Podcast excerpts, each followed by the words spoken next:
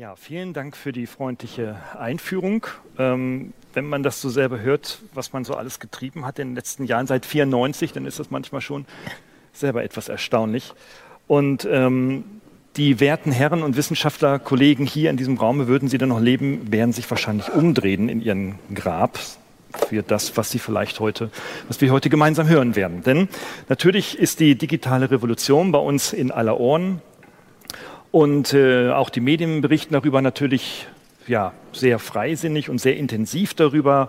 Es gibt, vergeht kein Tag, wo es nicht in den deutschen Leitmedien eine Rolle spielt darüber, wie denn digitale Revolution zu gestalten wäre, respektive wie denn digitale Transformation überhaupt in Unternehmen zu managen wäre.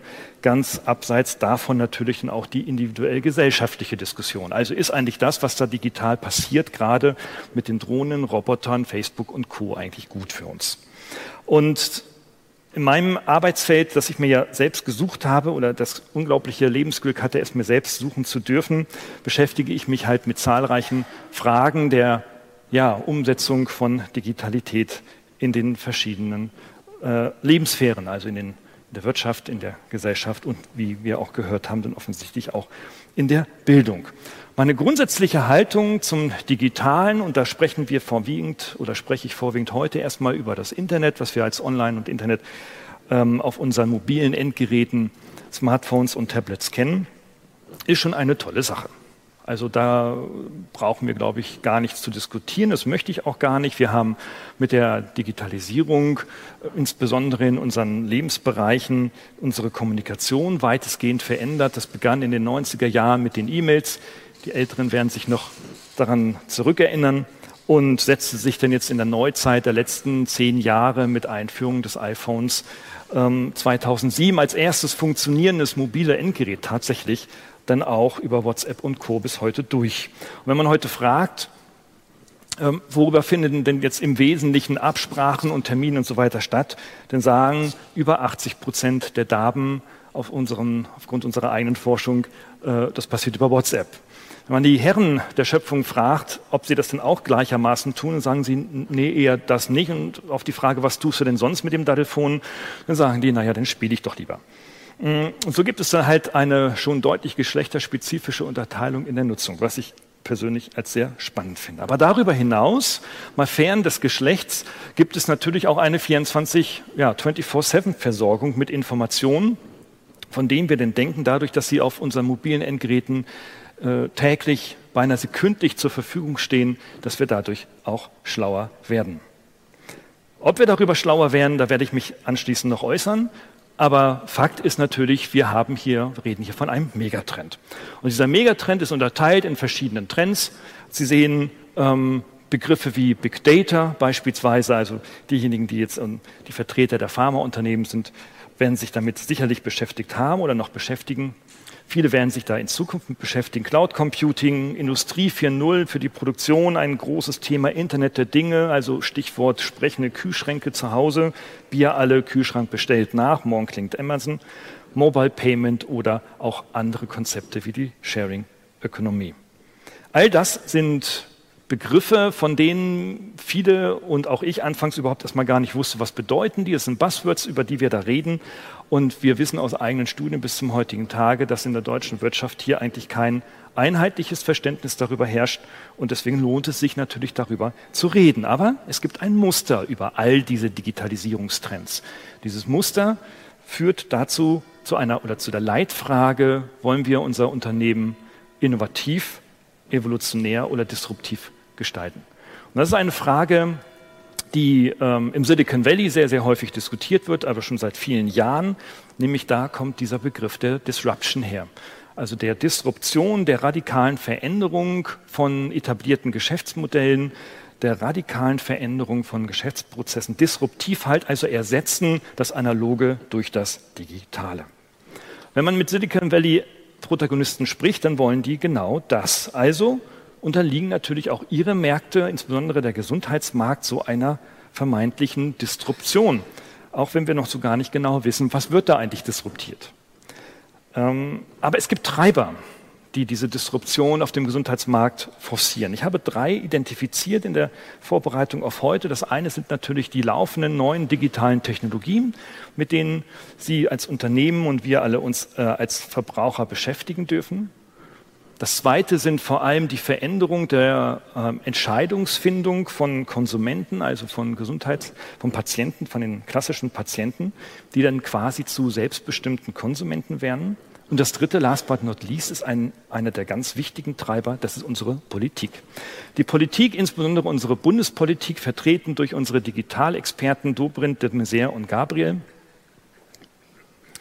Manche lachen an dieser Stelle sind äh, die Protagonisten der digitalen Agenda, die jetzt in den letzten zwei Regierungserklärungen von den großbürgerlichen Parteien verabschiedet wurden. Und ähm, wir schauen immer sehr gespannt darauf, was wird jetzt dort eigentlich konkret diskutiert, was macht der IT-Gipfel, der im Herbst in Berlin immer tagt, wo denn also die neuen Innovationen stattfinden. Natürlich schauen auch die Hochschullandschaft, wo gibt es dann die richtigen Forschungsgelder. Und wenn man das mal alles resümier, resüm, äh, passieren lässt, dann stellt man fest, na ja, also den Umgang mit der Digitalität ist nicht gerade der Politiksache, es geht eigentlich eher darum, in Frankfurt oder UMTS und LTE-Antennen aufzubauen, damit auch dort mal richtig gedaddelt und gewischt werden kann. Aber inwieweit dann die industriellen Anforderungen dann gestaltet werden können, weiß man nicht. Jetzt arbeite ich in dem schönen Bundesland Baden-Württemberg, also so hart an der Grenze zu Hessen, Mannheimer Region. Und wir hatten ja jetzt eine Landtagswahl, die in Baden-Württemberg in den letzten zwei Perioden immer sehr spannend ist, wenn Sie es verfolgen. Wir haben jetzt eine äh, grün-schwarze Regierung. Wenn man sich den Koalitionsvertrag anschaut, was denn dort in Digitalität passiert, dann wird für, das Ausbau, für den Ausbau der Glasfasernetze, die extrem wichtig sind für den hohen Datentransfer, für den schnellen Datentransfer, insbesondere für die äh, Großindustrie und aber auch natürlich für den Mittelstand, man gerade 260.000 Euro budgetiert für die nächsten sechs Jahre. Ähm, während dann aber dann die Integrierung oder die Integration von, von Tablets und Smartphones in Kindergärten mit 9 Millionen Euro budgetiert ist. Ähm, darüber kann man dann trefflich diskutieren. Wir sehen einen Zug, der irgendwie bundes getrieben, politikgetrieben nach Digitalien fährt, in Richtung Digitalien düst, ein ICE, von dessen äh, Geschwindigkeit wir heute noch nichts wissen. Es muss halt schnell gehen und auf der anderen Seite wissen wir vor allem auch noch nicht mal, wie die Gleise gehen. Und die Bundesregierung und auch viele andere Protagonisten wissen es auch nicht so ganz genau. Darüber sollte man nachdenken. Mich stimmt das nachdenklich denn es führt zu einem Mainstream-Mantra, der da so lauten kann, ich zitiere die Gesche Joos, das ist die Internetbeauftragte der Bundesregierung für die EU, also quasi rechte Hand von unserem vierten Digitalexperten, äh, Herrn Oettinger. Die sagte mal, je früher und mehr die Menschen mit digitalen Medien konfrontiert werden, desto besser ist dies für die digitale Zukunft. Also früh, mehr, gleich besser. Das kennen wir doch irgendwoher. Ähm, jetzt muss man ja überhaupt keine Wachstumskritik anbringen, aber mehr kann man von der Gesche Joost auch nicht herausquetschen, auch aus ihrem Twitter-Account nicht. Wenn man die Menschen fragt, und das haben die Allensbacher Demoskopen getan, ob das die Menschen denn auch so wirklich wollen, also früh mehr und viel, also ihre Kunden, auch mich, ob wir das wirklich alle so wollen, da haben wir sicherlich eine ganz eigene Meinung darüber. Aber die Demoskopen haben eine repräsentative Umfrage 14 und 15 gemacht und jetzt in 16 wiederholt und die Ergebnisse sind immer gleich geblieben. Das Ergebnis ist, dass die Mehrheit der Bevölkerung, wir reden hier von über 60 Prozent, sehr ambivalent und skeptisch auf die Zukunft einer digitalen Gesellschaft blickt. Sie wissen, man braucht immer, sucht die Studien, die man immer so braucht, aber diese Studie wird jetzt mittlerweile auch aus dem Ausland validiert. Das ist also nicht nur so eine einseitige Sicht, sondern wird auch von anderen, insbesondere ausländischen Studien bestätigt. Das ist interessant. Man spricht von der German Angst, also dass der Deutsche Angst hat, überhaupt mit Digitalität umzugehen. Aber es ist eigentlich weniger die Angst, sondern es ist einfach eine fehlende Vision, es ist eine ja, fehlende Mindmap, eine fehlende Strategie, sowohl in der deutschen Wirtschaft als auch in der Gesellschaft. Und von Bildung müssen wir erstmal gar nicht sprechen. Das ist ja noch am chaotischsten von allem. Warum ist das vielleicht so? Weil wir Menschen, wenn wir beispielsweise in ein Restaurant gehen, immer ganz spannende Sachen beobachten. Ne? Sie sehen, vielleicht tun das auch einige natürlich Anwesende häufig ausgeschlossen. Sie bestellen sich ein leckeres Essen und wollen das natürlich ihren sozialen Freunden mitteilen. Also schießen sie dann erstmal ein Foto von ihrem Teller und dann schieben sie und wischen und erstmal zwei Minuten durch die Gegend. Das Essen dampft schon langsam ab, erkaltet. Hauptsache, ihre Community weiß, was dort auf ihrem Teller ist. Darüber hinaus schauen sie vielleicht mal auf die Nachbarstände und auf die Nachbartische, was dort passiert. Dort wird sich auch nicht mehr sozial unterhalten, kaum noch sozial kommuniziert, also über Sprache, also was ich gerade tue sondern es ist dann häufig sehr viel wichtiger, dann über die mobilen Endgeräte zu kommunizieren. Mit wem auch immer, und ich habe es auch beobachtet in einem konkreten Beispiel, wie denn also vier Freunde im Alter so 20 bis 25 geschätzt denn miteinander kommunizierten, also nicht redeten, sondern miteinander über die digitalen Endgeräte kommunizierten, obwohl sie an einem Tisch saßen und das Essen kalt wurde. Ähm, da könnte man dann auch immer drüber schmunzeln, auch das habe ich nicht verlernt, also tue ich das auch, aber es ist natürlich ein Trend, der eine Botschaft hat, insbesondere dann, wenn man dann auch weiterschaut in den privaten Bereich. So wie bei meinen Nachbarn, die ich sehr wertschätze, die haben zwei Kinder, zwei Erwachsene, zwei Kinder, also ein Vier-Personen-Haushalt und manchmal ergibt es sich, gerade bei so einem schönen Wetter, abends eine, eine kühle Weinschorle oder ähnliche Geschichten zu genießen und dabei ein wenig zu plaudern und dann kommt man denn in das Wohnzimmer meiner Familie und sieht denn dort denn vier Menschen nebeneinander auf dem Sofa sitzen und es laufen insgesamt fünf Bildschirme. Das ist so die Regel. Darauf hinweisen, ob das denn so ist. Man spricht im Marketing, also wir im Marketing, digitalen Marketing sprechen von Second Screen. Mittlerweile muss man hier schon den Fifth Screen sagen. Ähm, sprechen natürlich dann von Aufmerksamkeit, Differenzierung. Und da ist dann die Frage, wo ist eigentlich so die Aufmerksamkeit? Und wenn sich das in Unternehmen sofort setzen würde, was wir in Deutschland so noch nicht wissenschaftlich wissen, aber aus Amerika die ersten Indizien dafür kriegen, dann sollte ich mir als Chef aber mächtig Gedanken machen. Denn Aufmerksamkeit gehört auf betriebliche Arbeitsziele und nicht auf die sozialen Netzwerke. In anderen Ländern geht es auch so weiter. Ähm, in Chongqing, das ist so eine kleine Stadt in China, die hat 10 Millionen Einwohner, da passieren dann so Dinge, dass dann die Verunfallungsgefahr von mobilen Endusern, also die, die mit dem Smartphone über die Fußwege und ähnliches laufen, bis zu 23 Prozent in der Spitze betragen. Und die Regierung musste dann reagieren und hat dann extra Smartphone-Fußwege eingeführt. Das können Sie sich bei YouTube überall dann fantastisch anschauen. Man glaubt es nicht, ich wollte es auch nicht, ist aber so. Die Verunfallungsquote ist jetzt runtergegangen auf unter 20 in der Spitze. Da könnte man denken, naja, die Chinesen und Japaner sind ja eh immer so ein bisschen gaga mit ihren Robotern und was die da so alles basteln. Und ähm, wir Deutschen sind natürlich da ganz anders. Ne? Also wenn wir Roboter bauen, dann bauen wir natürlich erstmal ganz andere, vor allem bauen wir Exportroboter. Nein, aber bevor die Deutschen auf so eine Idee kämen, im Innovationsland Deutschland, da guckt man nach Augsburg oder nach Berlin in diesem Jahre und dort kommt man dann auf intelligente Umgangsformen der Digitalität, indem man dann die Ampeln nicht mehr auf knapp über Kopfhöhe baut, sondern in die Erde. Und das vorzugsweise vor stark befahrenen Straßen und Straßenbahnübergängen. Warum wohl? Naja, weil auch die Augsburger als ähm, Bayern ja auch nicht so ganz doof sind und dann natürlich auch festgestellt haben, dass der normale Smartphone-Nutzer halt wirklich dann so durch die Gegend läuft. Also mit einer 45 Grad Neigung des Kopfes nach vorne und dann die Ampeln oben natürlich nicht mehr sehen kann. Der Augsburger Bürgermeister, den ich danach anriefe, um zu hinterfragen, ob das eine Finte sei, sagte nein, das meint er verdammt ernst. Es ist zwar ein Pilot, aber das wird flächendeckend passieren. Er ist bereits in der Haushaltsbeantragung. Darüber hinaus habe ich ja auch sehr viel mit Studenten zu tun. Mein Hauptjob ist es ja nun mit jungen Leuten zwischen 20 und 25 zu arbeiten. Und da kam letzte Woche ein Student etwas später zur Vorlesung, begann um neun und er kam um elf, also kurz vor Schluss und sah irgendwie ein bisschen lediert im Gesicht aus. Und ich fragte ihn danach dann, was ist denn passiert? Muss sich die Hochschule Gedanken um dich machen? Er sagte, nein, so schlimm sei es nicht, er sei nur gegen eine Laterne gerannt. Ich sage, ja, wie ist denn das passiert? Naja, Zauberwort Pokémon Go.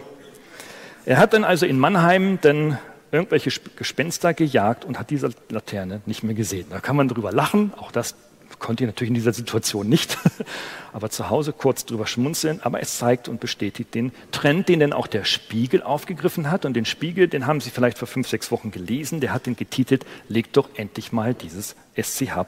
Ding weg. Wie man sein Smartphone beherrscht. Der Spiegel, das muss man wissen, ähm, ist ein, ist ein Blatt, die sich seit über zwölf Jahren in der internen Struktur über die, ihre eigene Digitalstrategie schlagen Nirgendwo gehen Chefredakteure so schnell wie beim Spiegel. Man hat dort immer nur einen Drei-Monats-Job. Meistens, der jetzige ist schon ein bisschen länger da. Also von digital, sagt der Spiegel, hat damit nicht sehr viel zu tun und die machen auch diese Themen nicht. Also Spiegel und digitale Themen machen die gar nicht. Wenn Sie da anrufen und sagen, ah, ich habe so ein digitales Thema, sagen, oh, dann bleibt mir weg davon, wir drucken. Und ähm, das hat schon natürlich eine Aussage, insbesondere wenn dann auch in diesem Kontext der Digitalität man sich auch mal so anschaut, naja, was machen denn so die Jugendlichen? Wir schimpfen immer auf die Jugendlichen und sagen, eigentlich sind es doch die Kids, die dieses in Anführungsstrichen Missbrauchsverhalten oder dieses exzessive Verhalten bei uns zu Hause in den Kinderzimmern oder auf den Straßen oder in den Schulen oder wo auch immer tragen. Spricht man mit den Studis, ist das schon durchaus so. Die Nutzungsquoten sind dort deutlich höher als bei uns Erwachsenen. Und die aktuelle Sino-Studie aus diesem Jahr, die jedes Jahr immer dasselbe fragt, wie ist die Digitalnutzung und was nutzt du ganz konkret, sagt mittlerweile die digitalen, äh, also diese digitale Avantgarde, ähm, ist mittlerweile und fühlt sich mittlerweile digital gesättigt. Die haben keinen Bock mehr auf Wischen und Daddeln. Die sehen ihre Vorteile schon durchaus in ihren WhatsApp-Kommunikationen bei den Frauen und im Rumballern und Pokémon-Jagen bei den Jungs. Das sind die höchstens Nutzungsanwendungen bei den beiden Geschlechtern.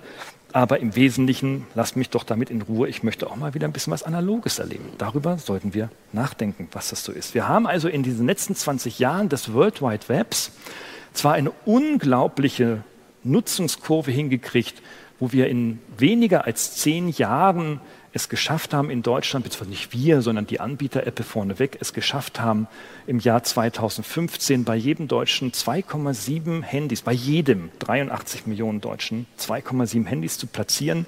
Nehmen Sie meine Millionen Kinder, also Kleinkinder und Babys außen vor, dann erhöht sie das fast auf drei pro Person. Das ist ja schon mal eine Hausnummer. So viel Fernseher hatte ich noch nicht mal in meiner Spitzenzeit. Aber die intelligente Nutzung, die lässt doch über. Also wir haben eine Kluft, schon beinahe ein Dilemma zwischen der ja, Quantität und der Quantität der digitalen Nutzung. Jetzt könnten wir sagen, naja, also, Herr Lemke, was Sie da erzählen, das ist ja alles Blödsinn. Irgendwo, meine Kinder lernen damit, ich mache E-Learning damit und ich kaufe damit überein, mit ein und außerdem meine Freizeit ist damit wesentlich sinnvoller gestaltet, indem ich meinen Tracking-Armbänder, also alle Arme und Beine, damit Tracking-Armbänder vollstopfe und diese Daten von meinen zwei Kilometer Jogging-Allüren dann auch noch online schalte. Ich kann Ihnen dazu sagen, ich forsche da jetzt seit Ewigkeiten drauf herum. Es gibt keine wissenschaftlichen Nachweise dazu, dass die Nutzung von digitalen Medien unser, unsere Kinder und damit auch uns schlauer machen. Die gibt es definitiv nicht. Darüber hinaus denkt man auch, dass die digitalen Medien und die Smartphones uns auch in unserer Arbeit effizienter machen. Ja, das ist in einigen Detailanwendungen durchaus so, aber keine Studie bestätigt, dass das Arbeit effizienter geworden ist. Ganz im Gegenteil, denken Sie an die E-Mail-Verteiler und denken Sie an, die, an das Märchen des Multitaskings, passiert eben genau das Gegenteil. Und wir dürfen auch nicht vergessen, dass natürlich dann die häufige Nutzung von digitalen Medien von nicht sinnvoller und intelligenter Nutzung von digitaler Medien zu einer Fragmentierung des Arbeitsalltages führt. Wir haben das selbst gemessen, sehr, mit einer sehr, sehr aufwendigen Studie. 300.000 Nutzer haben wir eine App auf ihren Smartphones gegeben und haben geschaut, wie häufig sie denn in Arbeitsprozessen genutzt wird. Alle acht Minuten wird das Ding aktiviert. Durch alle Altersgruppen. Es sind eben nicht die Kids, sondern vor, vorwiegend äh, dann die leistungsstarke Gesellschaft, also berufliche Gesellschaft von 29 bis 45. Und dass wir die Freizeit sinnvoller verbringen, naja, mit Pokémon.de in der äh, Go in der, äh, in der jugendlichen Version sicherlich nicht der Fall. Wir haben auch gefragt, was ist denn eigentlich bei den Erwachsenen bis 65 die am meist aufgerufene App? Sie werden es nicht glauben, das ist und bleibt Bild.de. Keiner liest es, keiner hat die App, alle lesen es. Wir konnten es definitiv wissenschaftlich nachweisen, alle, die etwas anderes sagen. Ist nicht so, zu 80 Prozent wird Bild.de auf den deutschen Smartphones täglich bis zu zehnmal aktiviert. Und auch diejenigen, die dann sagen, nein, Facebook mache ich nicht, nur Idioten dort, ähm, ist mir viel zu blau, ich hätte es gerne grün, deswegen bin ich nicht dabei, kann gar nicht sein. Jeder Deutsche in der Zielgruppe nutzt Facebook mindestens eine Stunde am Tag nur auf dem Smartphone. Und das ist nicht nur, dass es mal gestartet wird und im Hintergrund läuft, sondern es ist eine aktive Nutzung, wo wir gemessen haben, dass dort also auch tatsächlich Datentransfer stattfindet und nicht nur mal gestartet und dann weggeklickt. Also da ist schon richtig was los. Äh, wenn wir dann sagen, na ja, also ich bin schon her über mein Smartphone, dann werfe ich die Gegenthese auf den Tisch oder in diesen Raum für Sie heute. Ähm, das Umgekehrte ist der Fall. Das Smartphone beherrscht uns und wir haben doch eigentlich nie so wirklich gelernt, in diesem schnellen Tempo der Digitalisierung mit den digitalen Medien und mit den Anwendungen umzugehen. Deswegen ist German Angst sicherlich der absolut falsche Mindset dafür, aber darüber zu sprechen, wie das aussehen kann und muss, ist absolut notwendig in unserer künftigen Digitalkultur. Und wenn wir das nicht tun, dann werden wir weiter in dieser digitalen Ambivalenz zwischen den positiven Nutzenwerten und den negativen Erfahrungen immer weiter hineinwachsen. Und ähm, die digitale Ambivalenz steht immer dann, wenn eine frühreife Erkenntnis mit dem Unsinn unserer Zeit zusammenprallt. Und so werden wir sicherlich dann auch in den nächsten Jahren über seltsame Anwendungen weiter reden. Doch nicht nur im Privaten hat es Auswirkungen, sondern wie ich ja auch schon immer wieder reinwerfe, auch im Beruflichen, also auf die Art und Weise, wie wir arbeiten. So wird gerade kolportiert in den Leitmedien, dass Millionen von Jobs wegfallen, so wie in der Frankfurter Allgemeinen Sonntagszeitung in der Vorbereitung auf das Wirtschaftsforum in Davos diesen Jahres. Die Angst davor, seinen Job durch Digitalisierung zu verlieren, ist immens. Ich darf Sie beruhigen. Ich habe mich sehr intensiv mit den aktuellsten Daten beschäftigt. Das wird schon längst nicht so sein. Denn erstens, erste Argument ist, Deutschland wird in der Digitalisierung so schnell gar nicht vorankommen. Stichwort ähm, Digitalminister, die drei, die wir ja genannt haben. Und auch wenn Herr Oettinger täglich Vorträge in ganz Deutschland hält, dass die Digitalisierung notwendig wäre, da bin ich ja völlig mit ihm überein, ähm, gibt es aber auch bis heute noch keine Aussage, also nach zehn Jahren Digitalagenda, wie das dann letztendlich wirklich gestaltet werden könnte. Und zweite, das zweite Argument, warum man da keine Angst vor haben braucht, ist halt das, was wir durch die Computer, Computerisierung der 70er Jahre, begonnen mit IBM in Deutschland, auch festgestellt haben, auch dort sind Arbeitsplätze nicht im Wesentlichen weggefallen, aber die Berufe verändern sich natürlich. Und was wir in Zukunft vielleicht, vielleicht haben werden, ist, dass einfache Berufe, also insbesondere administrative Berufe, wegfallen werden. Die Amerikaner sprechen auch in der Hoffnung, dass endlich das selbstfahrende Auto und auch die fliegenden Autos und vielleicht dann auch irgendwann die beamenden Fahrräder kommen werden, dass dann auch natürlich der Fahrdienst und der Taxifahrer und so weiter seinen Beruf verlieren wird. Sprechen Sie mit in München mit Taxifahrern, ähm, was Sie denn für über Uber halten, also über diesen Taxidienst, der ja digital abgebildet wird, da lachen die nur drüber und sagen, die werden uns schon lange nicht verdrängen. Hat ja auch die digitale Agenda dafür gezeigt, indem sie die ja quasi in einigen Bundesländern verboten haben, das ja auch spannend ist. Also das heißt also, im Gesundheitsmarkt werden wir sicherlich auch weitere Veränderungen sehen. Wir werden das erleben wir heute schon, die Lifestyle- und Community-Building-Gruppen weiter haben, also die quasi Digitalität für sich selber nutzen, um einen bestimmten Lifestyle zu entwickeln, vorwiegend im Fitness- und im äh, Freizeitbereich und dies natürlich über ihre Communities zu verteilen. Alles gut, alles super.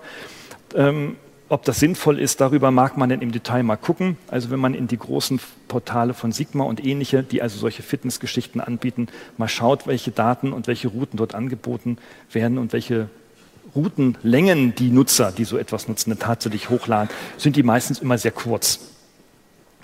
Also viel Spielerei und viel Ablenkung. Und wenn Sie so etwas mal selbst gemacht haben, wissen Sie auch, wie viel Zeit Sie damit abends verbringen können.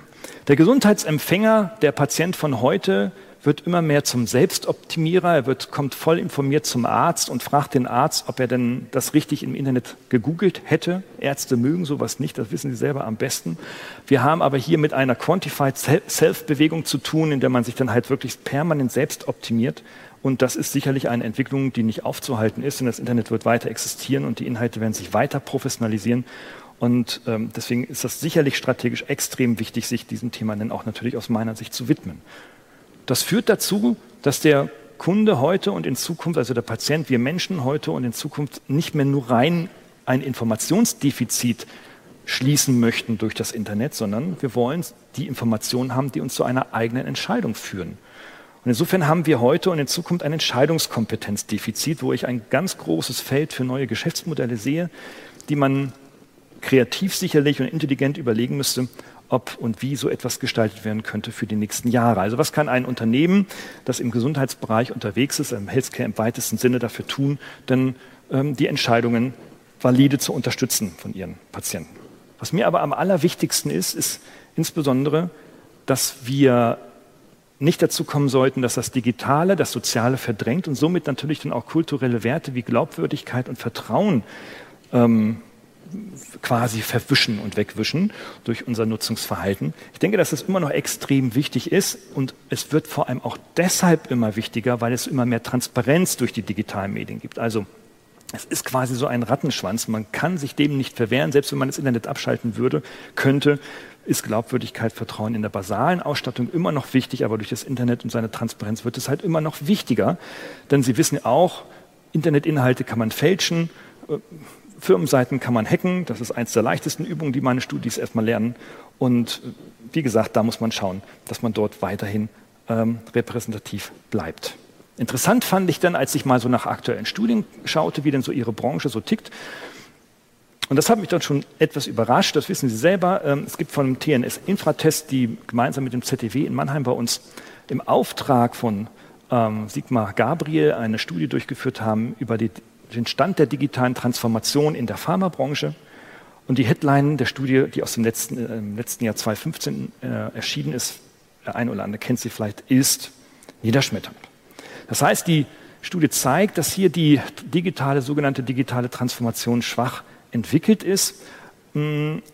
In den Chemie- und Pharmaunternehmen erreichten 2015 insgesamt nur 40 äh, oder nur erreichten die Unternehmen nur 40 von 100 Indexpunkten und waren damit von elf untersuchten Branchen nur in Anführungsstrichen auf Platz 7. Darüber sollte man auch nachdenken. Auf der anderen Seite habe ich aber auch andere Informationen gefunden, dass das alles Lüge sei und so gar nicht stimmen würde. Naja, dafür bin ich zu wenig in der Branche, aber ich denke, dafür macht es Sinn, da einfach auch mal drauf zu schauen. Es genügt also in der Summe nicht im Unternehmen einfach nochmal Smartphones für Mitarbeiter anzuschaffen, im Sinne, wir digitalisieren mal unser Unternehmen, sondern vor allem nach intelligenten Nutzungsmöglichkeiten zu schauen, die Mehrwert und insbesondere Vertrauen schaffen. Und die Schere zwischen digitaler quantitativer Nutzung und qualitativer Nutzung sollte nicht weiter auseinandergehen. Sie muss herangeführt werden. Das geht entweder, indem man halt tatsächlich sehr genau steuert, was mit digitalen Medien im Unternehmen, in der Familie, in der Schule, im Privaten passieren soll. Wann wird abgeschaltet, wann nicht. Und das geht natürlich dann einher auch ganz klar mit der Reduzierung von Datennutzung. Etwas, was wir nirgendwo lesen, weil mehr und schneller ist immer besser. Und das ging noch nie gut. Wenn alle Leitmedien sagen, es ist immer alles gut, dann ist da irgendwo etwas drin. Es wird also Zeit, meines Erachtens, für ein digitales Manifest, wie ich es nenne. Und das kann man auch nachlesen im neuen Büchlein, aber bei Sowell, ich habe Ihnen so wenige Punkte nur mitgebracht, die mir wichtig sind. Das erste ist, das Digitale darf niemals das Soziale verdrängen. Computer dürfen uns Menschen niemals verdrängen, haben sie auch nie getan. Es macht natürlich Sinn zu überlegen, wie sie intelligent genutzt werden. Das wird immer so bleiben, das ist in der Vergangenheit schon, also wir haben da eigentlich im Grunde genommen keine neuere Herausforderung. Wir haben aber eine neue Herausforderung, insbesondere unsere Autonomie und unsere Freiheit, Stichwort Datenschutz, wieder zu gelangen. Denn nichts gibt es umsonst. Auch ein Facebook, das es umsonst gibt, ist es ja nicht umsonst, sondern wir geben ja die Daten Facebook und Facebook macht diesen Daten mit alles Mögliche. Wenn Sie da mal richtig reinschauen und Zugang dazu haben, dann werden Sie erschrocken, äh, werden Sie erschrecken, was Facebook mit diesen Daten alles macht. Unter anderem verkauft es das an mögliche Konsumenten und ähm, Produzenten. Das nächste ist, wir brauchen eine digitale Resilienz. Das sehe ich insbesondere bei, für unsere Kinder. Ich selber habe auch Kinder und ich sehe auch, wie anziehend diese Medien natürlich sind und wie schwierig es ist, als Elternteil oder als Eltern gemeinschaftlich dann hier zu wirken, damit dann halt eben nicht sieben Stunden gedaddelt und gewischt wird, wie aktuelle Daten es zeigen statistisch, sondern wir brauchen eine Widerstandsfähigkeit gegen die Ablenkungen und gegen die Fragmentierung aus der digitalen Welt. Und last but not least sehe ich, es ist für Unternehmen genauso wichtig, das wird sicherlich eines der großen Zukunftsthemen werden. Wir brauchen ein digitales Gesundheitsmanagement, weil das, was wir in der Gesellschaft und in den Suchttherapien heute schon sehen, wird sich auch in den Unternehmen weiter fortsetzen. Also, last but not least, reden wir doch nicht von digitaler Revolution, reden wir doch vielleicht von einer Evolution, vielleicht von einer digitalen Evolution.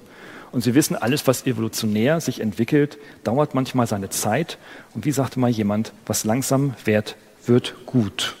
Und in diesem Sinne, herzlichen Dank für Ihre Aufmerksamkeit.